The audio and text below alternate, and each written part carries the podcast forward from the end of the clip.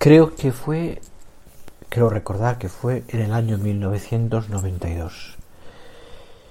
Vivía yo entonces en Zaragoza y con frecuencia, por mi trabajo sacerdotal, acudía al Pilar.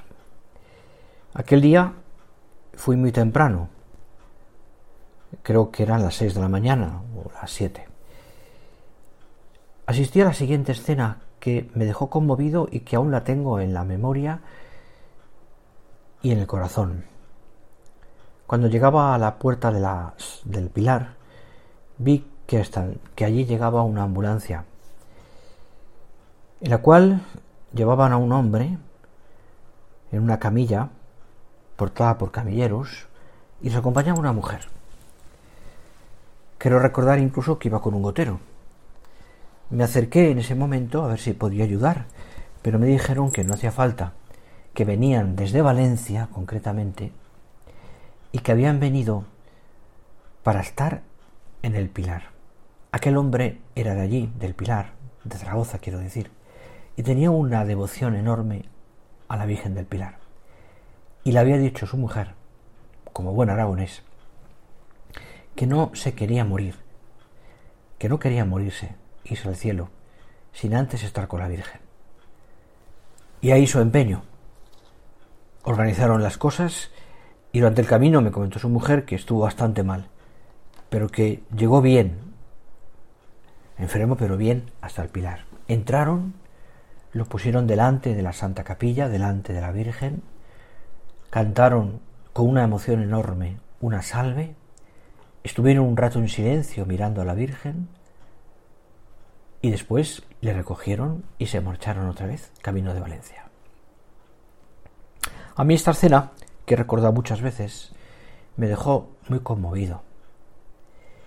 Y siempre que miraba a la Virgen, a esa imagen de la Virgen Nuestra Señora, a la que pude, delante de la que pude rezar tantas veces en Zaragoza, me acordaba de aquellas palabras que el Santo Padre, San Juan Pablo II, dijo en su primera visita a Zaragoza y al Pilar. Cuando miró a la Virgen, se paró y mirándola le dijo, Qué pequeña y cuánto puedes. Y uno de esas dos escenas, esas dos ideas, para comentarte en, esta, en este rato de oración, precisamente eso, el poder de María, el poder de la humildad.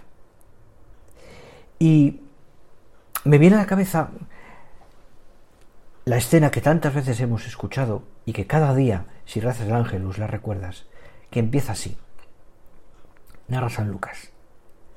En el sexto mes fue enviado el ángel Gabriel de parte de Dios a una ciudad de Galilea llamada Nazaret, a una virgen desposada con un varón que se llamaba José, de la casa de David. La virgen se llamaba María. Ya sabes cómo sigue la escena. Pero no pasemos rápido por el hecho de que Dios se dirige a María por su nombre. El ángel la saluda. La saluda como la llena de gracia y también como María. Y le trae una petición concreta para ella de parte de Dios.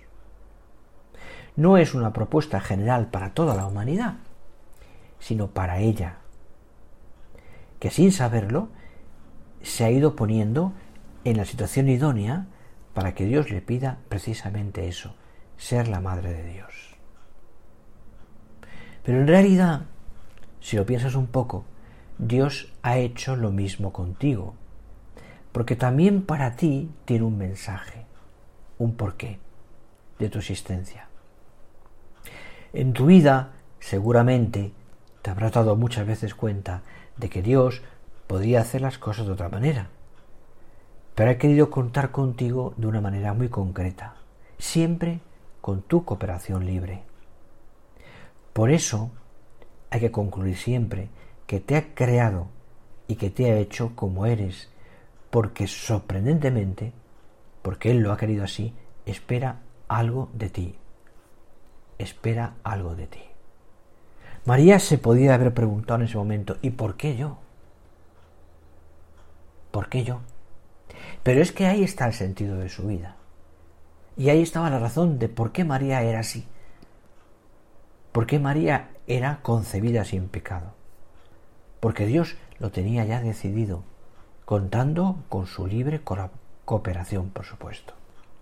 Mira, tu vida no es una sucesión de momentos, sin más. Es un diálogo con Dios. Y que como todos los diálogos, las siguientes palabras tienen depende de tus respuestas previas.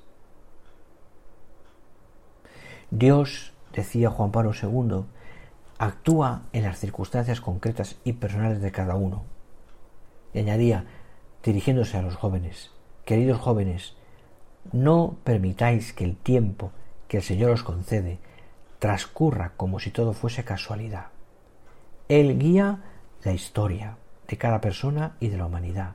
Ciertamente respeta tu libertad, pero en todas las circunstancias gozosas o amargas de la vida no cesa de pedirte que creas en Él, en su palabra. No eres un desconocido a los ojos de Dios. No eres una masa anónima. Tú, decía el Papa, eres precioso para Cristo. Él te conoce personalmente, te ama con ternura, incluso cuando no te des cuenta. Así actuó con María, Madre nuestra. Yo pongo en sus manos estas palabras y le pido a ella, la Madre de Dios, que pequeña y cuanto puede, que se meta en tu vida y que tú también sepas invocarla, sepas darte cuenta que tienes una madre, madre tuya, que nunca te deja. Pídeselo a ella, a la Madre de Dios, que es también madre tuya.